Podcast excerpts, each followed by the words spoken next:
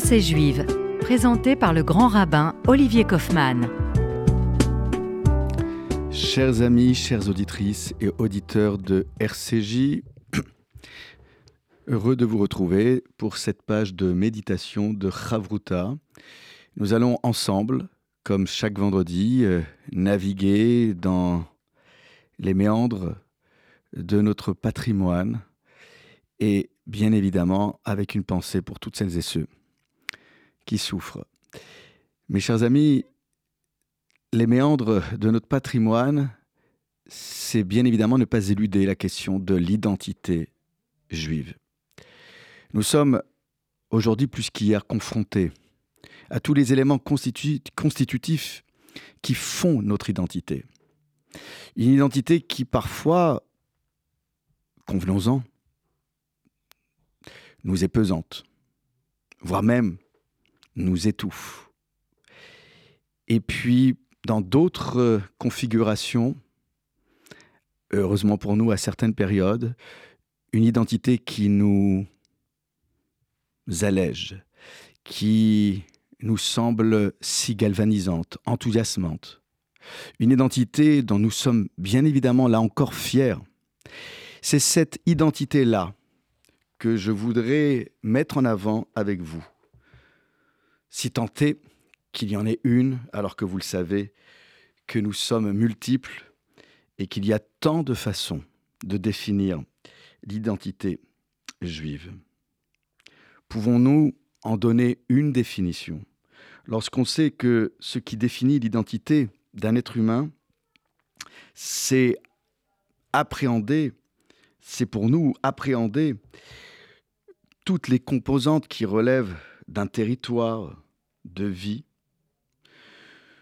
des éléments d'une nation à laquelle euh, nous appartenons. Comment pouvoir appréhender cette identité? Force est de constater que le juif a souvent tendance à se définir par opposition aux autres, voire même à ses ennemis. Et c'est toute la difficulté pour nous de transmettre à nos enfants une identité qui ne soit pas par opposition à, une identité qui ne soit pas mortifère, mais là encore, les événements nous poursuivent, et nous avons souvent tendance à faire résonner en nous cette question posée par le prophète des nations qui voulait nous maudire, Bilam, Am Levada Dishkon. C'est un peuple qui réside seul. Je serais tenté même de rajouter dans la bouche de Bilam, alors qu'il est censé nous maudire, euh, cette euh, expression est-il contraint, ce peuple d'Israël, à résider seul? Est-ce qu'il est contraint de s'enfermer dans des certitudes? Et là encore, nous n'avons pas vocation à nous bunkériser, à nous ghettoiser, à nous enfermer dans une arche de Noé. Nous avons là encore l'impératif de protéger nos enfants sans pour autant nous replier sur nous-mêmes et nous fermer aux autres. Cette identité, elle doit être palpable. Elle ne doit pas, euh, comme le rappelle Elie Wiesel euh, dans son livre Célébration biblique, euh, nous évoquer uniquement l'errance de Jacob, après avoir quitté prématurément son giron familial. Sommes-nous héritiers de l'angoisse de Jacob face à son frère Ésaü? Et si on regarde l'histoire de l'humanité, il apparaît que cette identité est faite de définitions multiples, mais parfois elles sont accolées aux juifs de manière péjorative. L'identité est alors subie. On a voulu parfois, avec toutes sortes de fantasmes accumulés tout au long de notre histoire à propos de la figure du juif, nous enfermer dans des caricatures avilissantes, humiliantes. Rappelons-nous que le juif était parfois perçu de façon humiliante comme synonyme d'usurier. C'est tout cela que nous voulons, d'une certaine manière, aujourd'hui plus qu'hier, affirmer face aux nations. Non, l'humain juif n'est pas un mythe. C'est un être humain comme tout le monde, fait de chair et de sang, et qui vit une condition humaine complexe. André Neher, célèbre penseur juif, évoque trois périodes d'évolution qui correspondent à trois dimensions spirituelles. En somme, nous aurions euh, la figure d'Abraham avec Sarah, des faiseurs d'âme. Abraham qui est qualifié de ivri, l'hébreu, qui réalise un passage d'une rive à l'autre, mais qui parfois aussi est confronté à la difficile mission de s'ouvrir à un monde qui est sur l'autre côté de la rive, alors que lui se sent bien isolé en incarnant les valeurs du monothéisme, les valeurs du chesed, de la bonté, les valeurs de la justice sociale, les valeurs du rachat des captifs lorsqu'il doit se battre pour libérer son neveu Lot pris en otage, les valeurs élémentaires des droits de l'homme lorsqu'il doit se battre contre les cinq méchants rois pour libérer les peuples opprimés par leurs dirigeants. C'est cet Abraham-là dont nous voulons être les héritiers dans notre identité juive, dans notre identité abrahamique. Et puis, l'Hébreu devient un enfant d'Israël, après le combat de Jacob avec l'ange. Cette figure tutélaire d'Ésaü. Rappelez-vous ce que, d'une certaine manière, nous avons avec Jacob dans ce combat avec cet homme dont on ne connaît pas vraiment l'identité et qui le blesse à la hanche. C'est précisément là encore un combat qui est énigmatique. Lorsque l'aube se lève, Jacob peut supplanter son adversaire. Alors qu'il aurait pu le laisser partir, il le retient comme pour lui dire, comme pour lui dire cette phrase si symbolique, Lo achalechacha ki imberartani. Je ne te laisserai pas partir tant que tu ne m'as pas béni. Comment imaginer qu'un homme agressé demande de la part de son agresseur une bénédiction mais une bénédiction, est-ce nécessairement un message empreint d'amour? Est-ce qu'il n'y a pas autre chose dans la bénédiction? À savoir le regard porté sur l'autre, un regard empreint de respect.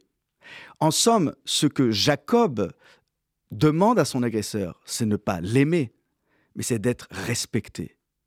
Jacob ne lâche pas son agresseur en lui demandant de poser un regard sur lui, non pas invilissant, inquisiteur, mais un regard empreint de respect. Je ne te laisserai pas partir tant que tu ne me regardes pas comme un être humain. Je ne te demande pas de m'aimer, je te demande de me respecter. En somme, c'est le message que nous délivrons encore aujourd'hui, comme hier, et nous le délivrerons demain.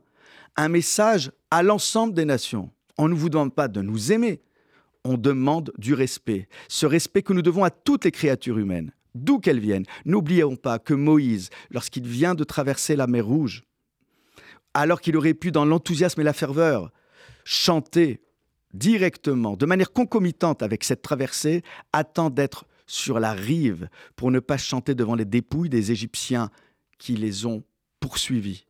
Altismar bin ne te réjouis pas quand ton ennemi tombe.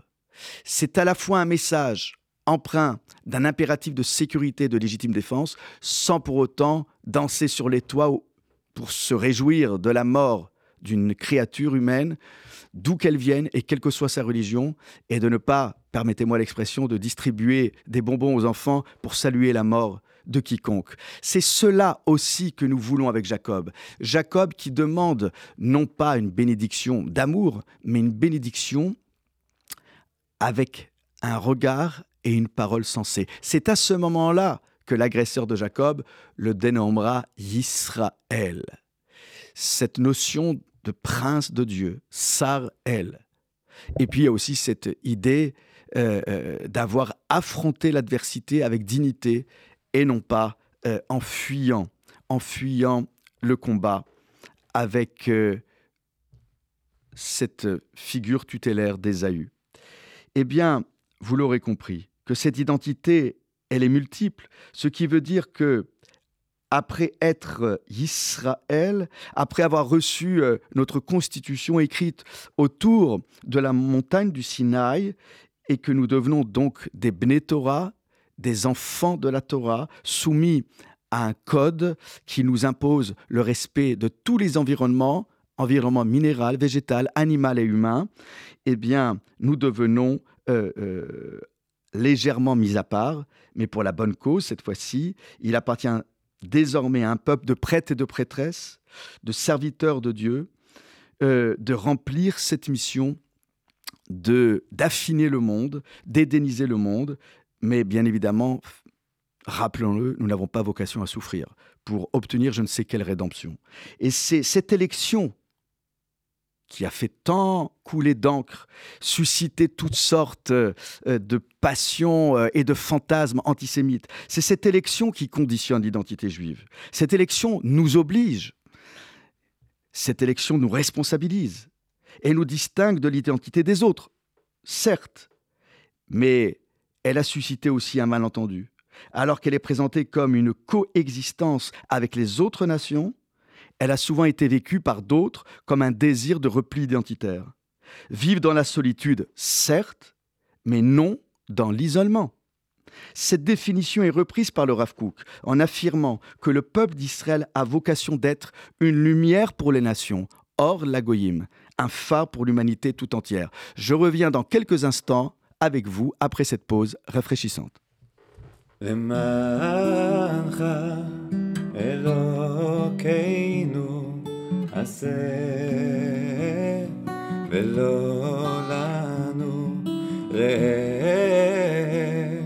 עמידתנו דלים וריקים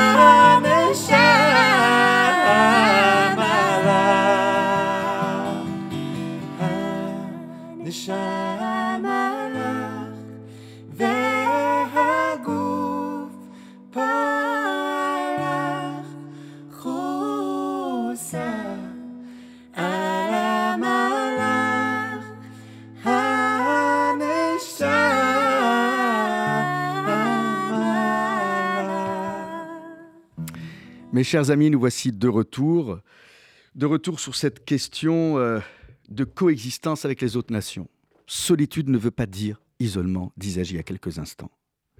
Et vous voyez, l'isolement, c'est parfois une façon de se retrouver avec soi-même, avec les siens. Nous avons besoin de nous ressourcer. Chaque être humain a besoin d'un temps soit peu de s'extraire de cet environnement tumultueux lorsqu'on est agressé, sollicité, ou parfois même violenté, nous ne pouvons que revendiquer notre droit aussi à nous retrouver dans un univers quelque peu protégé, un havre de paix, pour mieux retrouver les autres, quelques instants après cette extraction. Cette extraction, mes chers amis, c'est aussi euh, ne pas s'exposer trop souvent au regard des autres. Ah, je sais, on va me taxer de mysticisme, de superstition. Non. Lorsqu'on parle, non pas du mauvais œil, je préfère l'expression de l'œil mauvais, c'est se laisser enfermer parfois par un regard qui, à notre corps défendant, nous condamne à déployer certains gestes le regard des autres, nous n'avons que faire du regard des autres, certes, mais nous ne pouvons pas échapper au regard et parfois prêter le flanc à ce regard inquisiteur. Alors oui, nous devons regarder les autres en face, les yeux dans les yeux. Mais nous avons besoin parfois d'échapper à ce regard, non pas pour nous dérober à cette mission de prêtrise et d'élection dont je parlais il y a quelques instants, mais tout simplement parce que aucun être humain ne peut être 24 heures sur 24 exposé à des agressions.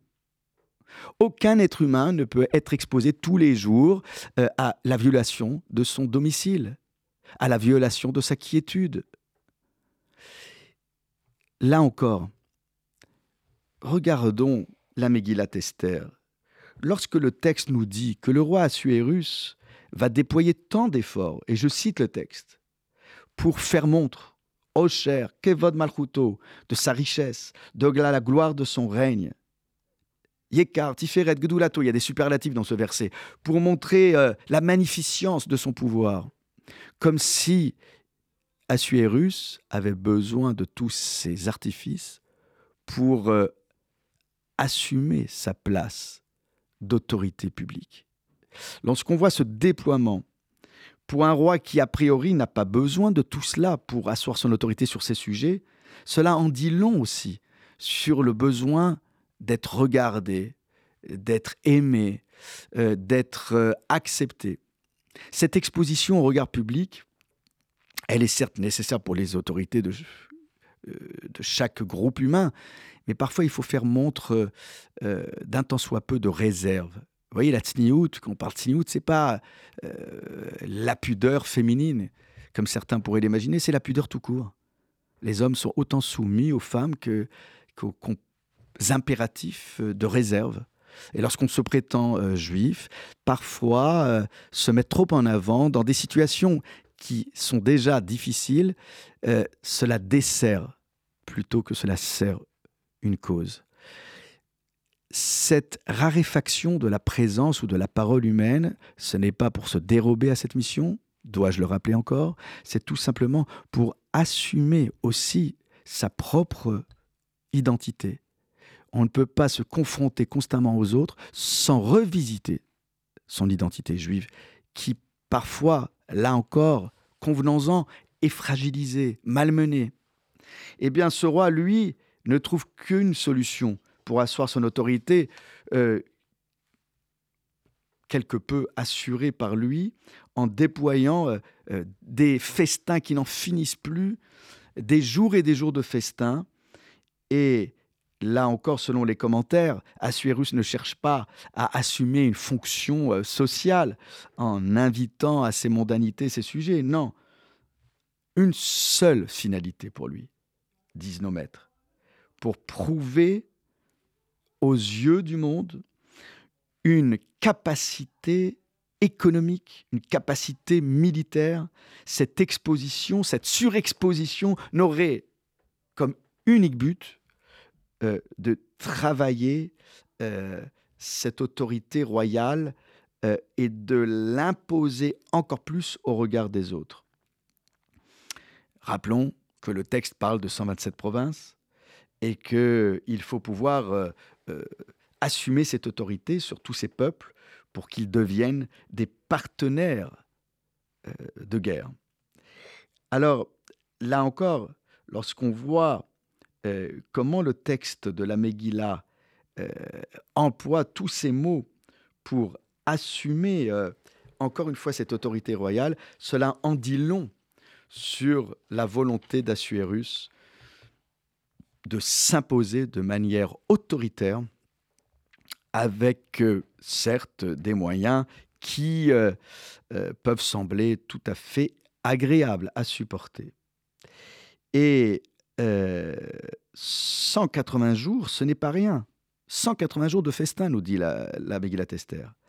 Et là encore, il y a une expression, kol âme, tout le peuple qui se trouve euh, dans euh, la capitale Suse, Shushan. Assuérus donne toutes sortes de festivités. C'est une ville qui prend les parures d'Assuérus. Ce sont des habitants qui festoient, le vin coule à flot. Et les êtres humains qui habitent cette ville ont l'impression de se libérer d'une tension nerveuse pour se retrouver dans les fastes et les ors et les lustres du palais royal. Et ce qui est terrible, c'est qu'il y a une loi qui est promulguée au moment même où le peuple se libère de toute tension, vous savez, cette libération de la parole, cette désinhibition que nous entendons aujourd'hui dans les rues, de France, cette manière de libérer la parole, ne nous leurrons pas. Euh, ce qui se passe dans la région d'Israël n'est qu'un prétexte. Cela devait être sûrement latent. Et nous devons précisément travailler cette question. Eh bien, la loi qui est promulguée par Assuérus, c'est que chacun fasse kirtsono, comme il l'entend, euh, selon sa volonté. Il n'y a rien de pire que de laisser libre cours à toutes les passions les plus viles. Nous voyons donc que cette identité juive est confrontée à toutes sortes euh, de climats plus ou moins hostiles. Mais oui, André Neher, pour conclure avec lui, nous dit que l'homme juif n'est pas comme les autres. Dieu a besoin du peuple d'Israël pour apporter un regard renouvelé sur l'humanité, éclairer les parts d'obscurité qui pourraient subsister dans le monde. La difficulté pour le peuple juif, c'est de travailler sa singularité, et non pas pour la rendre caricaturale, pour mieux endosser sa fonction universelle. La définition de l'identité juive, vous l'aurez donc compris mes chers amis, oscille donc entre ces deux dimensions euh, de façon plus ou moins équilibrée. C'est pourquoi, je vous en prie mes chers amis, ne réduisons pas cette identité juive à une définition unique. Mes chers amis, soyons juifs, soyons juifs fiers de ce que nous sommes, de ce que nous avons reçu de nos grands-parents et de nos parents, pour mieux assumer cette rencontre avec le monde. Shabbat Shalom, Shabbat de paix, Shabbat de lumière, pour nous et pour l'humanité tout entière. Shabbat Shalom.